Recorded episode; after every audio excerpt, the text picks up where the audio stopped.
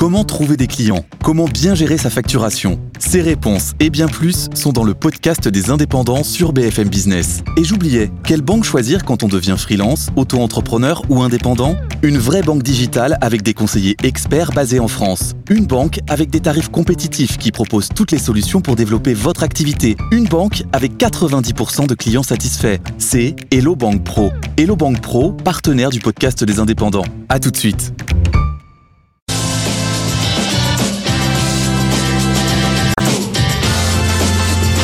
BFM Business présente Les pionniers chez Fred Mazzella avec Frédéric Mazzella et Stéphanie Colo.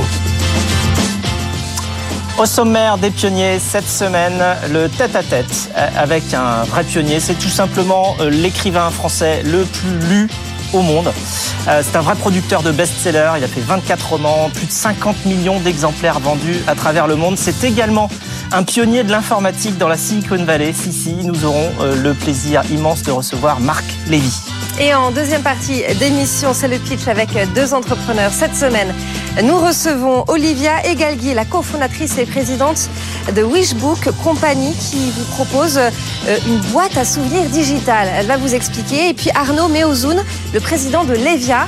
Euh, une, c'est une solution de, de cloud français.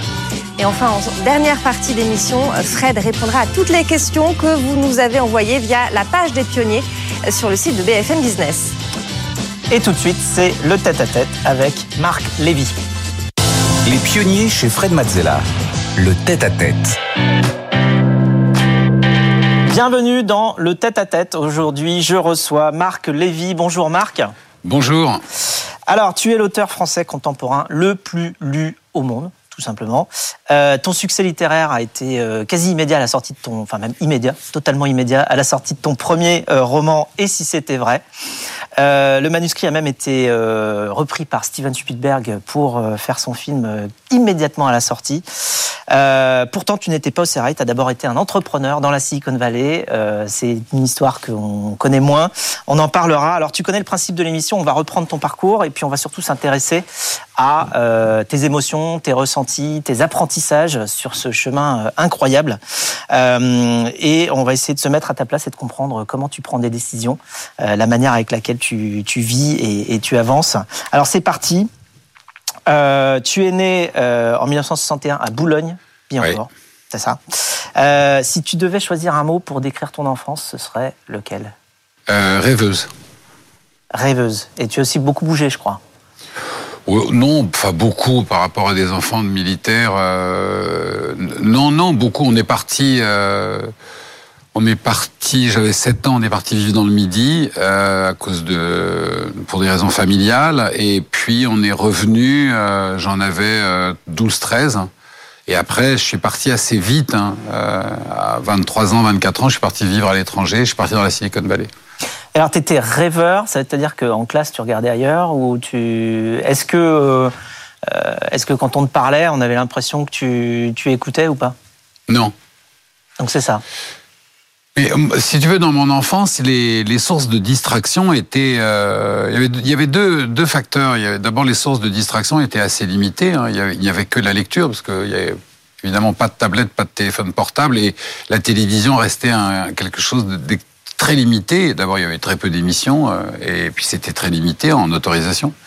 Donc il y avait la lecture, euh, évidemment, et puis moi, je, venais d'une génération où les, enfin, le monde des adultes et le monde des enfants étaient très séparés. Euh, on parlait pas, enfin, on parlait à table, mais on parlait pas à table, vous voyez. Puis on dînait pas ou on déjeunait pas tout le temps avec ses parents. Et donc, eh ben, il fallait s'occuper.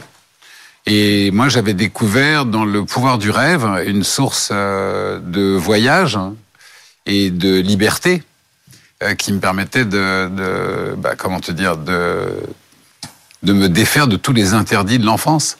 Donc oui, j'étais très rêveur. Et aussi, j'étais très rêveur en cours. Et alors, 18 ans en parallèle de, de tes études de gestion et d'informatique à, à, Paris Dauphine, euh, tu entres à la Croix-Rouge. Alors c'est un petit peu justement un retour à une forme de réalité extrêmement concrète. Euh, tu retiens quoi de cette expérience T'as appris quoi? En fait, moi, je rêvais d'être médecin et j'en avais pas les moyens. J'en avais pas les moyens intellectuels parce que la sélection se faisait par les mathématiques. et c'était une matière euh, où j'étais loin d'exceller. Et puis, euh, au moment où d'entrer en médecine, on est sous le gouvernement Mauroy et ils ont fait passer euh, une loi qui interdit de redoubler l'internat. Ce qui a d'ailleurs provoqué une très très forte hémorragie d'étudiants français en médecine qui ont dû aller continuer leurs études en Belgique avant de revenir en France. Bref, en tout cas, c'était pas dans mes moyens, ni financiers, ni euh, ni intellectuels. Mais c'était une grande souffrance et j'avais la chance d'avoir un cousin qui était lui euh, étudiant en médecine et très talentueux et qui euh, et qui m'a accompagné jusqu'à la porte de la Croix-Rouge. Et quand je suis entré à la Croix-Rouge, euh, j'ai découvert ce que je voulais faire. En fait, j'ai découvert une famille euh, et un terrain. et dès ma première garde, ça avait réglé la question identitaire, tu vois, du qui je suis, pourquoi je suis là et à quoi je sers. Et donc, euh, donc c'est une époque assez pionnière et euh, mais très formatrice. Et puis je dois aussi à la Croix-Rouge finalement euh, bah, de m'avoir fait toucher du doigt l'esprit d'entrepreneuriat, puisque tout à fait par accident, je vais me retrouver directeur du réseau de secours urbain des Hauts-de-Seine. Oui, où là, tu es obligé du coup de... Où là, il y, a une, il y a énormément de, énormément de matériel, de, de personnes et de responsabilités à gérer. Alors justement, niveau entrepreneuriat, dans les années 80, tu t'envoles pour la Silicon Valley. Le mot startup n'existe même pas encore, en fait, non. ou à peine.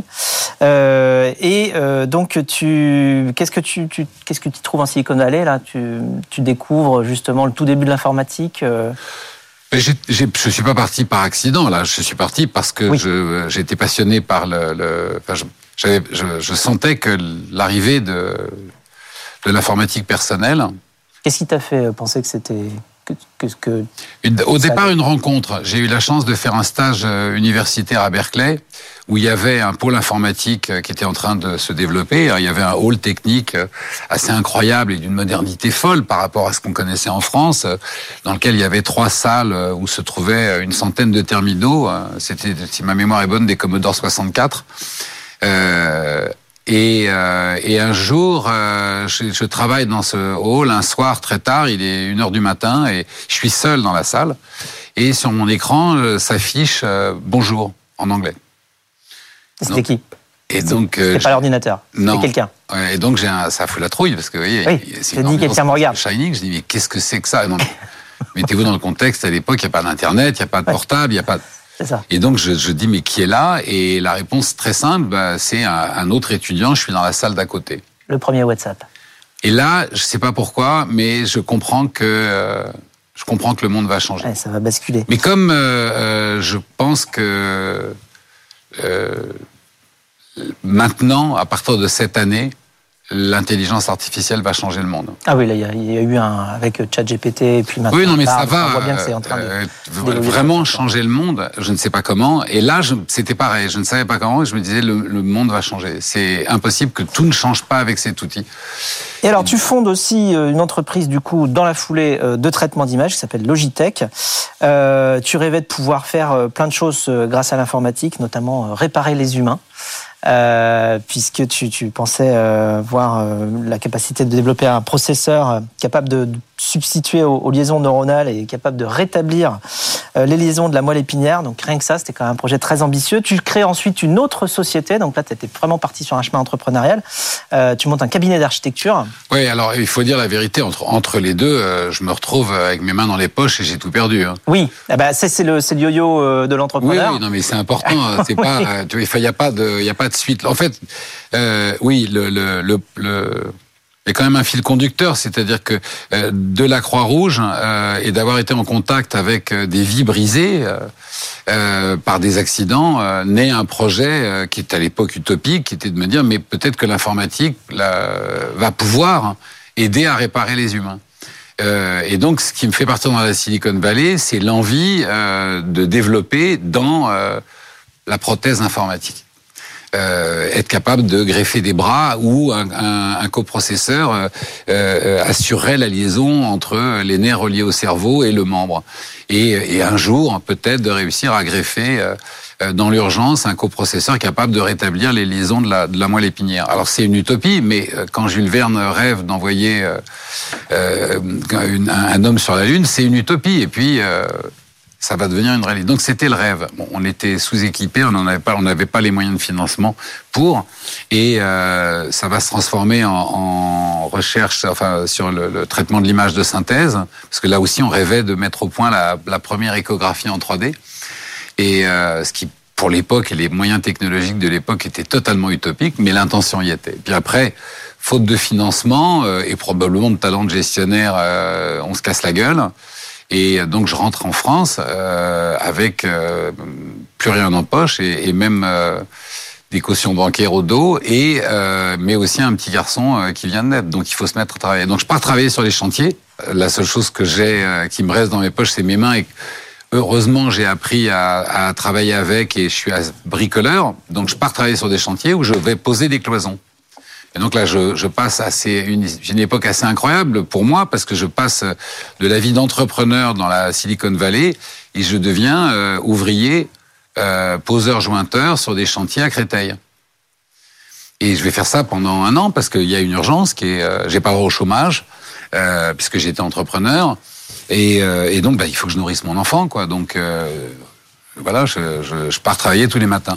Et puis il y a une rencontre euh, avec des parce que la vie est souvent faite de rencontres et, et du talent des autres. Et, euh, et en vivant sur les chantiers, je me rends compte euh, de l'incroyable désorganisation et perte de flux de matière et d'argent parce que les chantiers sont désorganisés. Et là, tu te dis, euh, tout ce que je sais en informatique pourrait Et là, servir avec- à venir euh, Oui, à amener un peu d'efficacité avec, dans tout avec ce- deux amis, l'un qui est ingénieur et une autre qu'on va rencontrer, qui est une, archi- une jeune architecte extrêmement talentueuse. On se dit, mais si on informatise euh, le processus de conception euh, des locaux, euh, ça va être une révolution.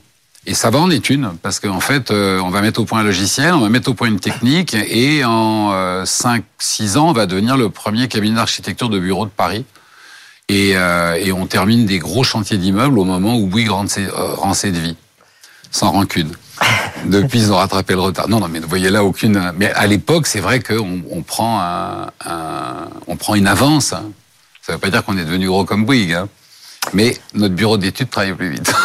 Et donc, tu avais en parallèle quand même, euh, évidemment, l'envie de, vivre euh, d'autres expériences. Et tu, en 2000, à 38 ans, euh, tu publies ton premier roman que tu as écrit, euh, donc qui s'appelle Et si c'était vrai, euh, qui est un succès immédiat, euh, et que tu as écrit aussi parce que justement, tu avais tellement d'histoires à livrer. Mais aussi un peu sous la pression, euh, quelque part, de tes amis qui te disent Mais tes histoires sont incroyables. Alors, comment ça se passe, euh, cette, Non, c'est pas cette ce- arrivée du, du premier roman euh, C'est vraiment, c'est un accident. euh, C'est-à-dire que, euh, en fait, je, je- à l'époque, je suis un papa seul. J'ai toujours mon petit garçon qui est au centre de ma vie. Et bah, le soir, j'avais pris l'habitude de lui raconter une histoire que j'écrivais et qui s'enchaînait. Et puis bon, un jour, il a eu 9 ans et il, il m'a fait comprendre que la télé était plus intéressante que les histoires de son père. Et ce moment, ces deux heures que je passais dans mon bureau tous les soirs à lui écrire l'épisode du lendemain, me manquent horriblement. Et donc me vient l'idée, euh, non pas du tout d'écrire un livre et de le publier, mais me vient l'idée de d'écrire une histoire à l'homme que deviendra un jour mon fils, avec l'idée de lui remettre le manuscrit quand il aura exactement l'âge que j'avais en écrivant l'histoire, et en ayant ce rêve fou que pendant le temps d'une lecture, on ait le même âge et qu'on soit les meilleurs copains du monde. Et donc j'écris, euh, et si c'était vrai, sans aucune préméditation d'écrire un roman. Après, la chance va rentrer en, en, en ligne. Et encore une fois, des rencontres avec des gens qui comptent énormément. Ma sœur qui lit le manuscrit et qui me me pousse à l'envoyer à un éditeur alors que j'y crois pas. Et ensuite, euh, une femme incroyable qui est Suzanne Aléa, qui dirige le département des droits étrangers et qui croit tout de suite au manuscrit et qui, avant sa publication, l'emmène à Francfort, à la foire de Francfort, où le manuscrit va être détecté par Spielberg et euh, ce qui va lancer ma carrière. Alors, tu étais loin justement d'imaginer tout ça. Bah, Stéphanie, Effectivement, on va refaire un peu euh, l'histoire. Marc Lévy, publié en janvier 2000, et si c'était vrai, est tout de suite placé euh, euh, en tête un des meilleures ventes. Depuis, plus de 5 millions d'exemplaires ont été vendus dans le monde. Le roman a été traduit en 44 langues, et pourtant, avant même ce succès, il y a un homme et une femme qui y croyaient dès le départ. Suzanne Léa, vous en avez parlé, elle est à l'époque la directrice des droits chez Robert Laffont, et pour elle, elle dit cette histoire n'a pas de frontières. Euh, donc elle met le livre en vedette lors de la foire de Francfort, qui est le grand rendez-vous annuel de l'édition mondiale. À son retour, les demandes de traduction affluent. Et alors que le roman n'est même pas sorti en France, dans la nuit du 20 octobre 1999, Steven Spielberg vous appelle pour vous dire Je voulais juste vous remercier. C'est la meilleure histoire que j'ai jamais entendue. Le réalisateur achète les droits sur résumé de votre ouvrage pour le montant record de 2,2 millions de dollars. Deux semaines après la sortie euh, du film Just Like Heaven, c'était en 2005, le film en rapportera 48. Qu'est-ce que tu ressens quand euh, Spielberg euh, t'appelle à peine le, roman publié? C'est tu t'es demandé si c'était vrai?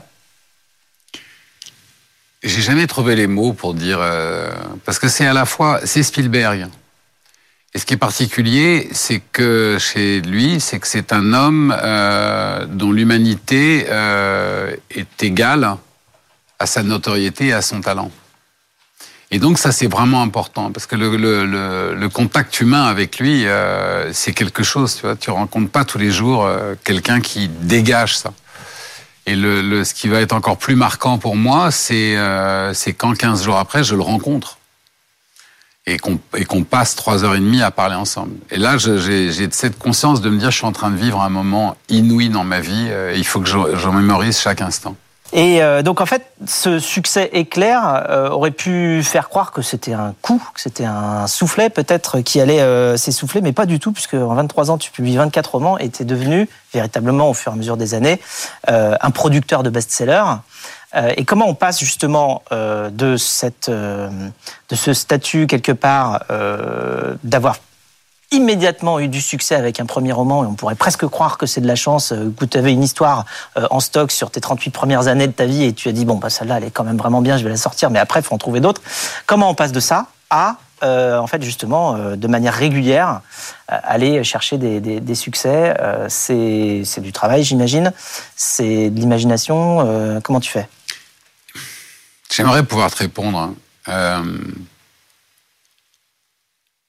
je ne me suis. Euh, c'est très. Comment te dire C'est du, c'est du travail et c'est euh, terriblement instinctif.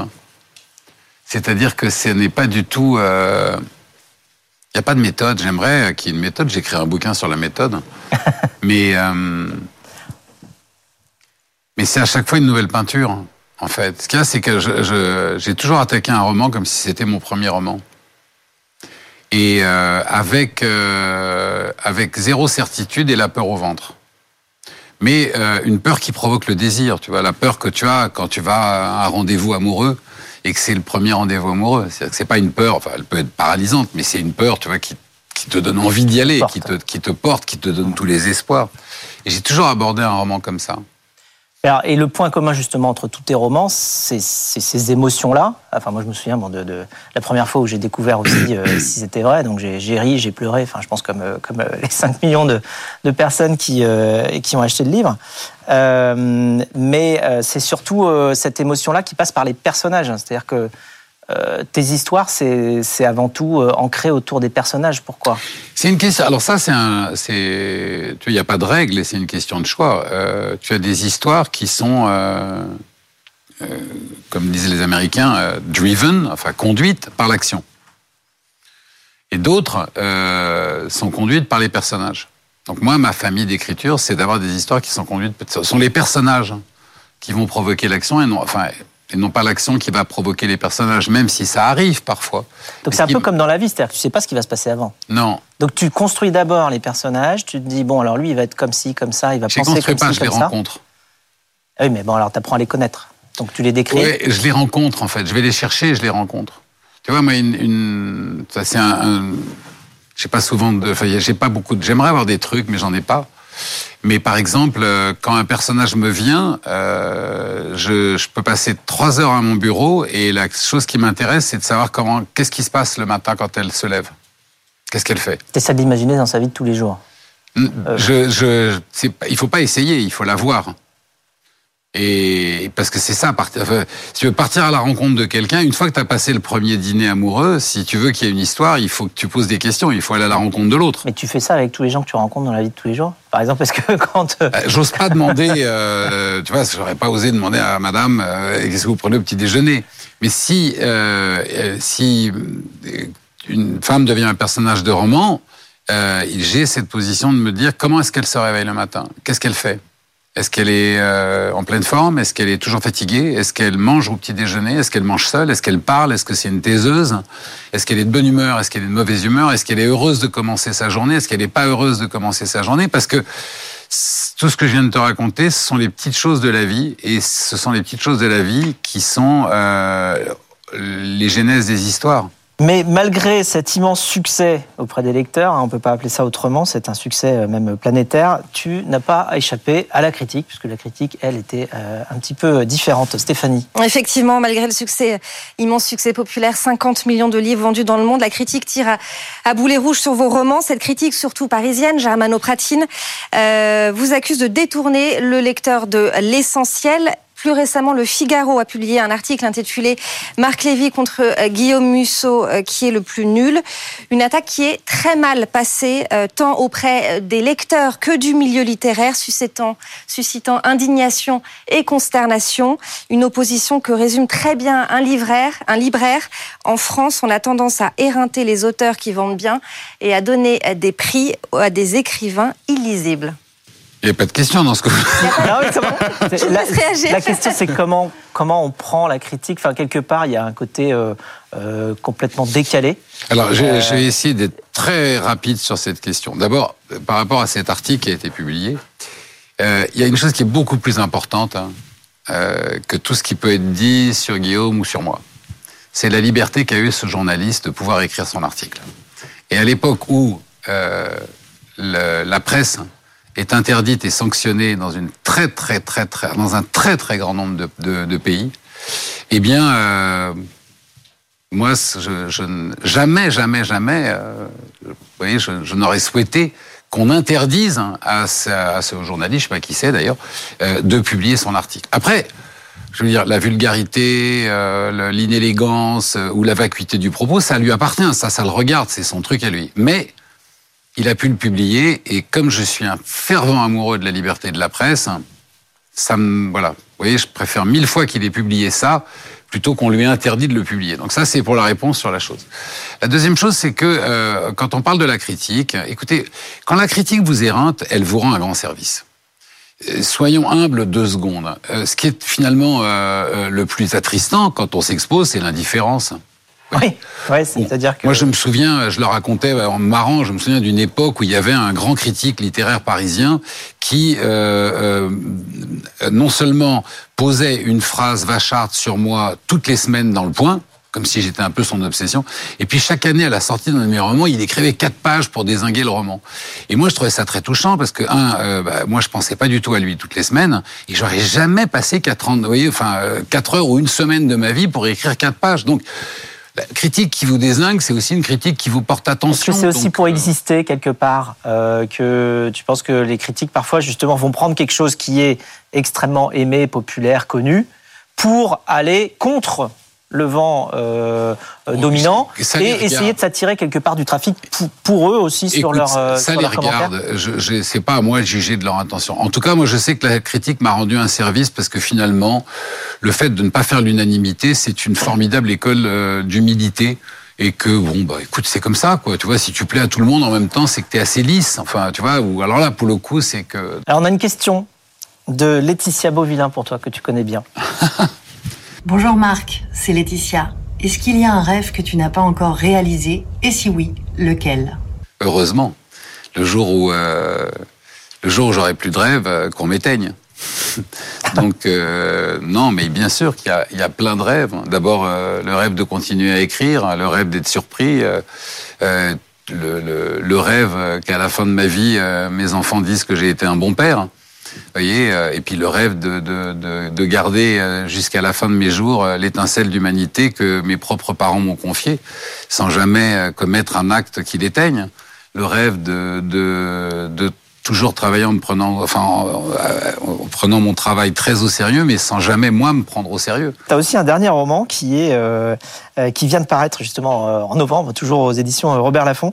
Et tu parlais d'éteindre tout à l'heure. Il s'appelle justement Éteignez tout et la vie s'allume. Est-ce que tu veux en dire quelques mots euh, Ce qui t'a poussé à, écrire ce, nouveau livre et, ce qu'on y trouve? Ce qui m'a poussé, d'abord, c'est, je pense, une immense envie de tendresse, d'amour et d'optimisme.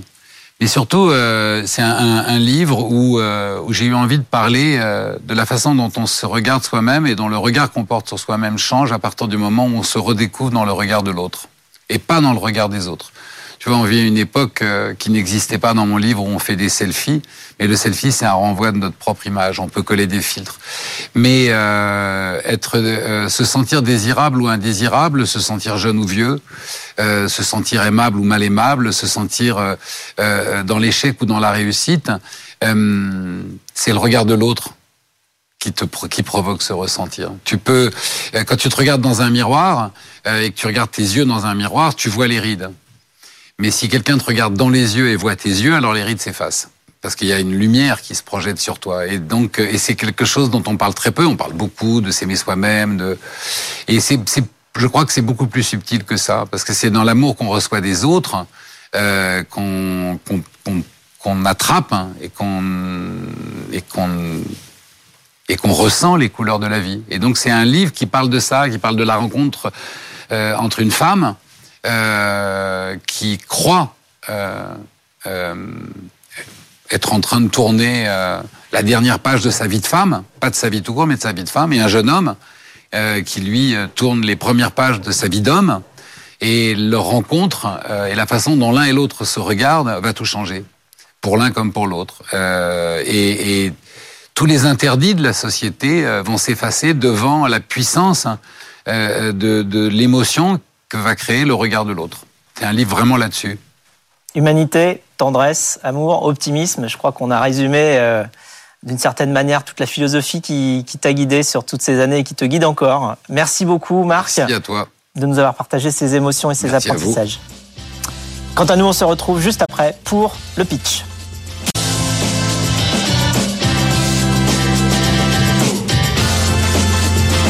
BFM Business présente les pionniers chez Fred Mazzella, avec Frédéric Mazzella et Stéphanie Colo. Les pionniers continuent avec le pitch cette semaine sur le plateau Stéphanie Colo et Agathe Vautier, cofondatrice et directrice générale du Galion, euh, le think tank des entrepreneurs. Alors chaque semaine, on reçoit euh, des pitchers, des pitcheuses, des entrepreneurs, des entrepreneuses qui viennent nous parler de leurs projets et qui euh, bien nous présentent ce qu'ils font. On leur promulgue quelques conseils. Vous pouvez vous aussi venir candidater, bien évidemment. pour cela, rien de plus simple. Vous pouvez aller directement sur le site de l'émission ou bien simplement euh, scanner le QR code qui s'affiche à votre écran. Les pionniers chez Fred Mazzella. Le pitch. Notre première pitcheuse, Olivia Egalji. Euh, bonjour Olivia, soyez la bienvenue. Vous êtes cofondatrice et présidente de Wishbook Company. Vous allez nous proposer une sorte de boîte à souvenirs digitale. Alors d'abord, je vous rappelle les règles. Vous avez une minute trente pour pitcher devant Agathe et Fred. Suivront les, questions, les, les conseils. Mais d'abord, c'est à vous. Top chrono. Merci. Tout a commencé avec cette euh, première question. Quel est l'unique secteur qui ne déclinera jamais et qui nous rend tous égaux? C'est la mort. Vaste sujet. Un chiffre, 6,4 milliards d'euros, c'est le montant des assurances vie et des comptes épargne euh, non réclamés par les familles en 2021 et qui sont tombés dans la caisse des dépôts. Vous imaginez Nous passons notre vie à créer, à construire, à s'émouvoir, à investir et tout ça ne revient pas systématiquement à nos proches. Nous avons créé Wishbook, une plateforme 100% en ligne euh, et hautement sécurisée qui permet euh, à chacun de pouvoir transmettre son héritage global à ses proches et aux générations futures. Un wishbook possède une valeur juridique qui a été imaginée aux côtés d'avocats, notaires et gestionnaires de patrimoine. Nous nous sommes lancés à l'été 2021 et nous sommes fiers d'accompagner aujourd'hui plusieurs centaines de wishbookers qui ont réuni leurs documents essentiels, mais aussi euh, leur testament, volonté funéraire, directives, etc., mais aussi leurs souvenirs. Vous l'aurez compris, euh, Wishbook, c'est un acte d'amour pour euh, ses proches, mais aussi pour les générations futures. Nous sommes en train de terminer notre première levée de fonds dans le but de développer euh, les services et euh, également euh, une conciergerie pour accompagner les proches face au deuil. Merci beaucoup, Olivia Egalji, donc pour Wishbook. Fred, on commence avec tes questions.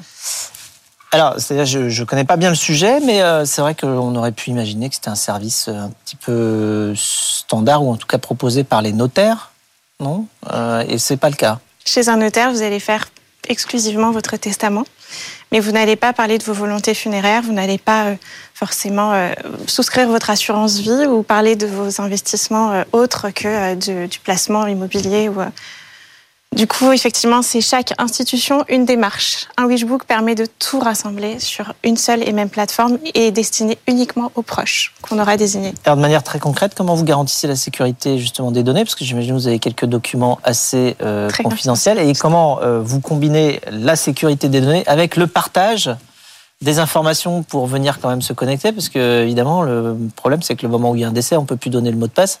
Donc, il faut l'avoir donné avant. Donc, ça veut dire que c'est une faille de sécurité. Comment vous faites? Merci de poser la question. c'est effectivement toute la difficulté du, sujet. Euh, donc toute la data est chiffrée de bout en bout. C'est essentiel la sécurité. On, est intransigeant là-dessus.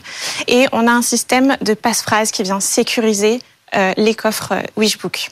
En fait, quand un Wishbooker s'inscrit, il désigne trois proches qui sont appelés des gardiens et qui reçoivent chacun leur propre clé de sécurité de la part du gardien, du Wishbooker lui-même, pardon. Nous n'avons aucune sauvegarde des clés de sécurité chez Wishbook. Donc même en cas d'attaque, en fait, on n'a rien. Les coffres sont vides de notre côté. Et effectivement, c'est uniquement le Wishbooker et ses gardiens qui ont accès.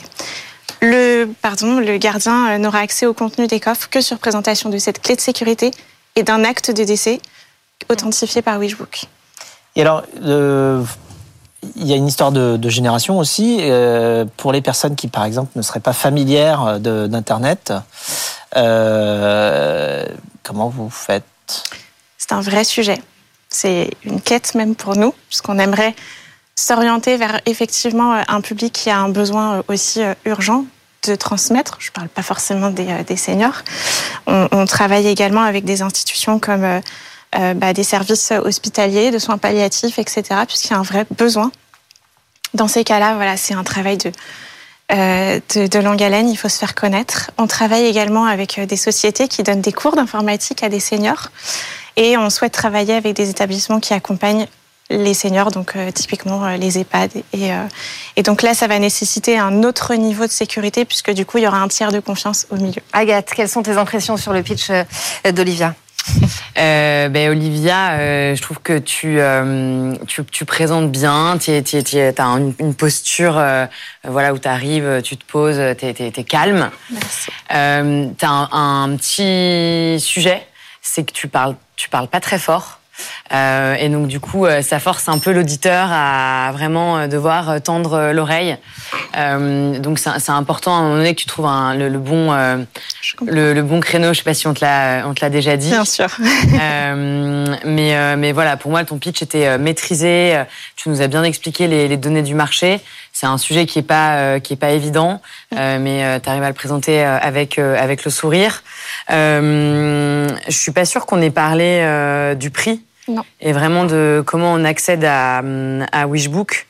Et si on a un peu de temps, j'aimerais bien parler de la concurrence. Euh, si tu en as en France, moi je, crois que je connais, je sais pas si c'est vraiment tes concurrents, mais euh, In Memory, euh, est-ce qu'ils font la même chose que toi euh, ou pas? Tout à fait. Voilà. Tout à fait. Alors déjà, dans un premier temps, euh, le, site permet d'acheter aujourd'hui son propre Wishbook. Il y a une version euh, do it yourself, donc à faire soi-même. Il n'y a pas d'interlocuteur en face et l'offre est à 199 euros. On paye une fois, le coffre est ouvert pour 365 jours, puis la donnée se referme. Et si on veut le réouvrir, on paye 5 euros la réouverture pour une semaine. Mais même s'il n'est pas rouvert, de toute façon, il nous appartient euh, jusqu'à la fin. Euh, on a une offre à plus de 800 euros euh, et qui est proposée, donc là c'est plutôt en B2B, euh, par nos partenaires qui sont des banques privées, gestionnaires de patrimoine, family office, et qui font vraiment office de tiers de confiance et qui vont co-remplir le Wishbook avec leurs clients. pour ce qui est de la concurrence, comme je disais du coup tout à l'heure, c'est vrai qu'on est encore dans un océan bleu. Je dirais que personne n'a encore trouvé la secret sauce. C'est intéressant le sujet est, comme je dis, assez universel finalement. Euh, voilà, tant mieux parce qu'il faut évangéliser le marché, donc c'est bien qu'on soit plusieurs. c'est une, bonne, approche. Toute dernière question, Olivia, comment vous est venue l'idée de créer cette euh, start-up? Bonne question. Il nous faudrait une heure, non, je plaisante. Euh, Malheureusement, et heureusement peut-être, dans l'ADN de, de, de l'homme, il y a un début, il y a une fin. Donc on a tous, ou on sera tous confrontés à la perte de proches. Euh, j'ai été bien sûr euh, confrontée à, à cela et, et j'ai un, un, proche qui euh, a eu le temps de se voir partir et a laissé des doléances très claires sur son bureau et on a pu honorer sa mémoire de façon absolument magnifique. Mmh. Euh, C'était un soulagement. Vraiment. Et quand je dis que Wishbook est un acte d'amour, c'est vraiment parce qu'on soulage ses proches euh, qui n'auront pas à aller et chercher 36 000 informations à droite à gauche auprès de plusieurs institutions, euh, ni d'organiser ces choses-là. Voilà, face au deuil. Merci beaucoup. Merci beaucoup, Olivia Egalji. Je Merci rappelle Olivia. que vous êtes la cofondatrice et la présidente de euh, Wishbook. Merci. On accueille désormais notre deuxième pitcher du jour.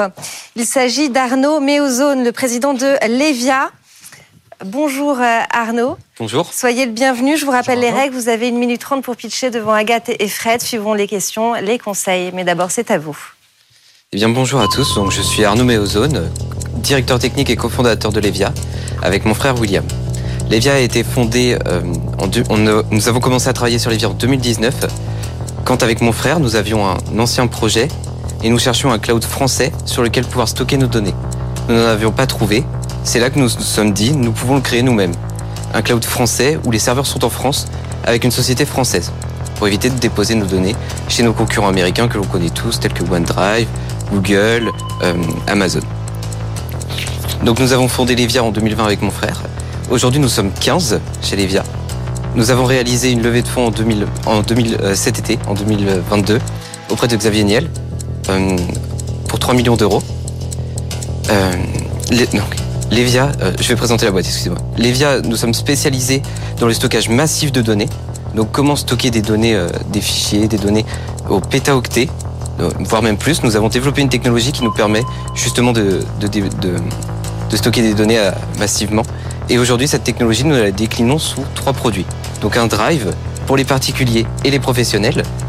Nous faisons aussi du Nextcloud massif pour des euh, universités ou, ou des centres qui viennent nous voir pour stocker des données euh, massivement.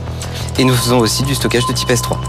Donc aujourd'hui, on répond à, à plein de euh, comment dire à plein de demandes. Donc que ce soit le particulier qui pour deux ou ah, c'est passé, très vite. C'est passé très très vite, oui, oui, bien sûr. C'est passé très vite, mais on va prolonger, on va prolonger notamment avec les ah, questions on a de plein Fred. de temps pour, pour des questions. Alors, il y a déjà deux, trois petites termes techniques. Alors, on connaissait les kilo-octets, les mégaoctets, ouais. les téraoctets. Alors, il y a les pétaoctets. C'est combien un pétaoctet? Alors, euh, on va dire qu'un disque dur aujourd'hui, euh, ce que vous avez sur votre ordinateur, il va être aux alentours du téraoctet. D'accord, c'est environ. Alors, ah oui, parce que j'ai oublié, il y a giga entre méga oui, et il y a giga ah, entre a, les deux. Dans l'ordre, c'est kilo, méga. enfin, c'est octet, kilo, méga, giga, téra, péta, hexaoctet. Et nous, on est spécialisé, donc nous, on sait stocker des données jusqu'à l'hexaoctet sans aucun problème. Nous avons développé une technologie qui justement nous permet de le faire. Et aujourd'hui, on est en France l'un des seuls acteurs à avoir cette technique capable de répondre, enfin, en tout cas, d'aller sur euh, le terrain des Américains, donc de répondre à stocker des données massivement. Et on en est très fiers, euh, comment dire, euh, bah, voilà, on est une vraie boîte très technique chez Levia et on en est, on en est très fiers. Alors, type S3, ça veut dire quoi? Dites-moi. Il y a quoi qui n'est pas compris? Il y avait un type S3. Ah oui, oui, excusez-moi. Donc oui, ce sont différentes. Donc on a une technologie de stockage et aujourd'hui, donc on va avoir du stockage de type Drive. Donc là, vous pouvez nous voir comme un, un Dropbox-like, un concurrent à Dropbox, Google Drive, euh, iCloud et, et ces outils-là. Donc là, ça va être plutôt pour les particuliers, les professionnels qui ont besoin de stockage de euh, ou d'outils de télétravail, donc du, du, style fichier. Comment je vais stocker mes fichiers Excel, mes PDF, euh, enfin tout ce que vous voulez stocker facilement, donc sur votre ordinateur, en ligne. Et on va avoir du stockage de type S3. Euh, donc là, ça va être comment dire du stockage un peu plus technique, mais là, ça va être pour les administrateurs système qui ont besoin de stocker des données massivement ou par exemple des personnes qui, qui maintiennent des sites web. Et alors, vos vos prix sont structurés comment? Vous avez une offre gratuite pour des... Alors, on n'a pas... De... Alors, pour le stockage de type S3, oui, on a un essai gratuit de 15 jours. Et pour le Drive, euh, on n'a pas d'offre gratuite, mais on, on, a un essai gratuit, euh, enfin un essai remboursable au bout d'un mois. Mais c'est fait pour qui? C'est fait pour les particuliers C'est fait pour les administrateurs système ou c'est fait pour les entreprises ben Justement, pour, un, pour tout le monde. Donc, pour le Drive, qui est le produit de base pour les VIA, donc ce sur quoi on a commencé, on va avoir des offres qui vont commencer à partir de 2 euros. Euh, et puis ensuite, euh, comment dire, en fonction 2 de votre euros par mois? Oui, 2 euros par mois. Donc là, typiquement, 2 euros par mois, ça va être le particulier qui a juste besoin, par exemple, de sauvegarder ses photos de vacances, qui a besoin euh, de sauvegarder quelques données et qui ne veut surtout pas le faire chez les Américains. Ou par exemple des mairies qui aujourd'hui sont obligées de numériser tous leurs documents, donc cadastre, PLU, tous ces documents-là, et obligées de les stocker euh, dans une entreprise française avec des serveurs en France. Eh bien, aujourd'hui, on est quasiment la seule entreprise à des prix euh, raisonnables, on va dire, euh, où on peut répondre à ces gens-là. Donc ça, ça va être, on va s'adresser. Votre principal différenciateur, c'est le stockage garanti en France. Oui. Mais aussi, vous parliez de stockage responsable ou écologique, je ne sais plus exactement les termes. Oui, bien sûr, bien sûr. On a une forte politique RSE où on va, euh, comment dire, avec notre technologie de mutualisation, déjà, euh, si, si, vous, enfin, c'est un peu technique, mais si vous co considérez le coût euh, téraoctet stocké carbone utilisé, on est l'un des plus bas, euh, comment dire, euh, du marché. Donc ça, on, on est aujourd'hui, donc nous, on stocke toutes nos données chez OVH et on, on travaille beaucoup cela avec eux. Et en plus, on va compenser toutes nos émissions de carbone à 200%. Donc via des, euh, des, des associations, on va pouvoir racheter, comment dire, nos, nos émissions de carbone. Agathe, on passe à, tes remarques sur le pitch d'Arnaud. Euh, bon, bravo, parce qu'on on sent que c'est pas un exercice que tu as l'habitude de faire. Alors, Euh, moi, je connais bien les fondateurs, euh, et souvent, quand on est à la technique, c'est vrai que c'est un exercice qui est pas facile. exactement. Moi, ce que j'aime, c'est que tu es passionné par ce que tu fais, et, et donc tu nous as quand même passé les, les bons messages. je pense que le premier sujet, c'est que Fred, il t'a posé plein de questions techniques. Oui. Je pense que Fred connaît la réponse, mais la vérité, c'est que tu es sur une émission grand public et c'est vrai que on connaît pas tous la tech. Euh, et, et, et, euh, et voilà, donc il faut que tu apprennes vraiment à vulgariser. Moi, je trouve que tu es bon en pitch pour quelqu'un qui fait de la technique. Ah, merci. Non, mais vraiment, juste, il faut que tu travailles avec quelqu'un, je sais pas si c'est ton frère ou, euh, ou quelqu'un qui travaille au marketing ou à la com euh, chez vous, pour qu'elle t'aide à, à- à vulgariser un peu pour que même ta grand-mère ou euh, et ton petit frère de 3 ans et demi comprennent ce que tu es en train de, en train de dire. C'est vraiment important quand on, a, euh, quand on est sur une boîte très technologique que le grand public, quand tu passes dans une émission comme ça, comprenne. Euh, parce que Frédéric, Mazella, Xavier Niel, ils comprennent parce qu'ils bossent dans la tech. Mais euh, c'est pas forcément le cas de Stéphanie ou de moi. Euh, donc, euh, donc voilà, moi je, c'est un peu mon, mon message. Et, euh, et donc les types S3, etc. Donc vraiment bosse dessus. Euh, moi je pense qu'ils peuvent te faire confiance pour aller pitcher. On sent que tu as la passion, comme dirait Fred, quand a l'étoile dans les yeux, euh, finalement, euh, ça, ça marche. Euh, et est-ce que pour nos auditeurs, tu peux nous dire comment, pour les téléspectateurs, pardon, comment on lève 3 millions auprès de Xavier Niel? Ah, bah, C'est un bon conseil à donner à ceux qui nous regardent. Bah, vous, vous travaillez pendant trois ans sur une technologie qui permet de faire en France l'é- l'équivalent de ce que font nos, nos amis américains.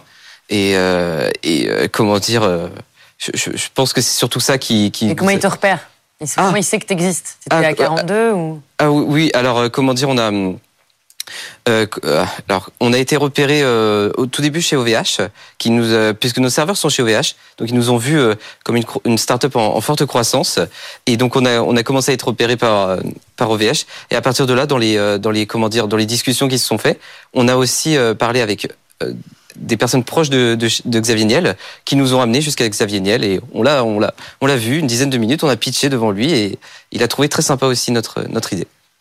Merci beaucoup, Merci en tout cas, euh, Arnaud Méozone. Je rappelle que vous êtes le président de euh, Levia. Oui. On suivra de près votre aventure. Merci beaucoup. Merci. Merci Arnaud. Merci beaucoup. euh, aussi Agathe euh, d'avoir participé euh, à cette émission. Euh, si vous aussi vous voulez venir euh, pitcher, c'est possible, hein, c'est très simple. Il vous suffit de, de vous, de vous orienter sur le site de BFM Business euh, sur la page des pionniers, où il y a aussi l'adresse lespionniers@bfmbusiness.fr. Fred, on reste ensemble pour la dernière partie de cette émission. Oui, C'est Fred vous c'est moi répond. qui réponds aux questions. C'est parti. Les pionniers chez Fred Mazzella. Fred vous répond. On continue avec euh, vos questions. Chaque semaine, vous pouvez me transmettre euh, vos questions auxquelles je répondrai sur votre projet, sur votre business, sur l'écosystème, sur euh, la French Tech, sur tout ce qui vous intéresse au niveau professionnel. Je suis là pour y répondre. Et cette semaine, Stéphanie. Oui, on commence avec la question de. Sylvia. Comment trouver son ou ses cofondateurs? Alors déjà, on peut les trouver partout. Euh, et donc, il faut garder un œil ouvert en permanence hein, et presque avoir un réflexe euh, et se dire qu'à chaque fois qu'on rencontre quelqu'un euh, qui nous donne l'impression d'être très intelligent, eh bien, il faut avoir envie de le recruter. Alors, il faut qu'il soit complémentaire après aussi. C'est-à-dire qu'il n'y a pas que, évidemment, le fait de recruter des gens euh, très pertinents, très intelligents. Il faut euh, aller trouver des gens qui, ont, qui savent faire des choses qu'on ne sait pas faire. Et ça, c'est pas forcément naturel parce que des fois, on est plus attiré par des gens avec qui on a des sujets exactement euh, similaires, communs, dont on peut débattre plus facilement parce qu'on a des compétences similaires. Mais en fait, là, il faut vraiment aussi aller chercher des gens qui savent faire des choses qu'on ne sait pas faire du tout. Il faut justement être très attiré par les gens qui, qui ont des, compétences complémentaires des nôtres. Euh, et pour les trouver, donc ça peut être euh, euh, dans des dans des cercles informels. Moi, je me souviens que bon, j'ai rencontré Francis Nappé, mon, mon cofondateur sur Blablacar. Je l'ai rencontré autour d'une d'une soirée pizza chez mon voisin. Hein, donc, parce Donc, que tout très souvent on me demande est-ce qu'il y a une méthode pour trouver euh, son ou ses cofondateurs? Non. bon voilà, Francis j'ai trouvé autour d'une soirée chez chez mon voisin. Nicolas Brusson, donc mon autre cofondateur, eh bien, euh, on était ensemble à l'école. Euh, Damien Grelier, avec qui j'ai commencé aussi au tout début, c'était pareil, c'était un camarade d'école. Euh, donc il y a, hum, après j'ai eu un, autre collègue aussi, Nicolas Deroche, qui nous a rejoint, un, ancien collègue. Donc c'est euh, c'est un petit peu toutes les sphères qu'on peut fréquenter, donc dans la vie personnelle, au travail, dans nos études, à un club de sport, pourquoi pas. Enfin voilà, il faut, faut avoir l'œil ouvert et recruter les gens les plus intelligents qu'on croise. On continue avec la question d'Antonio. Quelles sont les conditions demandées par les investisseurs en contrepartie des sommes versées? Alors, la contrepartie directe, quand euh, un investisseur met de l'argent dans une société, évidemment, c'est qu'il espère que plus tard, il en récupérera plus. Euh, donc, il met 100, puis il veut récupérer plus que 100. Euh, va vouloir récupérer 200, 500, 1000, peut-être 10 000 ou 100 000 si c'est euh, le, si c'est vraiment l'investissement du siècle. Donc déjà, ça c'est quand même une, une, attente de la part des investisseurs. Après, ce qu'il faut voir, c'est que c'est quand même la beauté du schéma aussi, c'est qu'il est également prêt à perdre les 100. Euh, donc c'est le risque, euh, enfin c'est l'histoire du risk reward, hein, c'est-à-dire euh, la, récompense pour le risque pris. Mais les investisseurs sont prêts à tout perdre, mais ils sont aussi prêts évidemment, enfin, ils s'attendent, ils espèrent, comme nous, euh, de, de gagner. Donc c'est important d'aligner tout le monde. Après il y a des petits principes quand on a reçu de l'argent euh, qu'il faut appliquer, c'est-à-dire que d'abord il faut savoir apprendre à dépenser de l'argent. Donc, il faut commencer petit à petit. C'est un principe de prudence. Euh, ensuite, il y a un principe de euh, petit à petit. Ça veut dire qu'on on va euh, essayer quelque chose, peut-être avec en, déboursant au début euh, cin- 500 ou 1000 euros ou 2000 euros, mais pas tout de suite euh, 10 000 ou 15 000 ou 50 000 euh, si on a levé pas mal d'argent. Et donc, on va essayer voir si ça marche. Et ensuite, si ça marche, on va l'améliorer et on va pouvoir faire des opérations un peu plus grandes. Ensuite, il y a un principe de redevabilité, c'est-à-dire que je pense que c'est important de se dire qu'effectivement, on doit rendre l'argent un jour, euh, notamment aux investisseurs.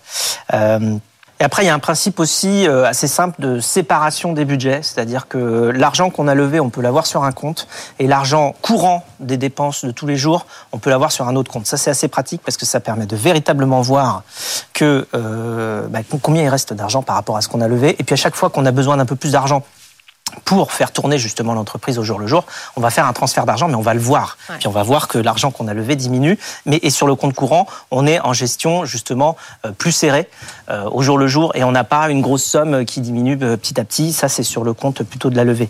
Alors après, évidemment, généralement, en contrepartie de l'argent levé, les investisseurs demandent à avoir une place au conseil d'administration pour justement être plus proche de la gestion quotidienne de l'entreprise. Euh, ça, c'est parfaitement normal. Enfin, ça dépend des montants, puis ça dépend du nombre d'investisseurs qui veulent être au board.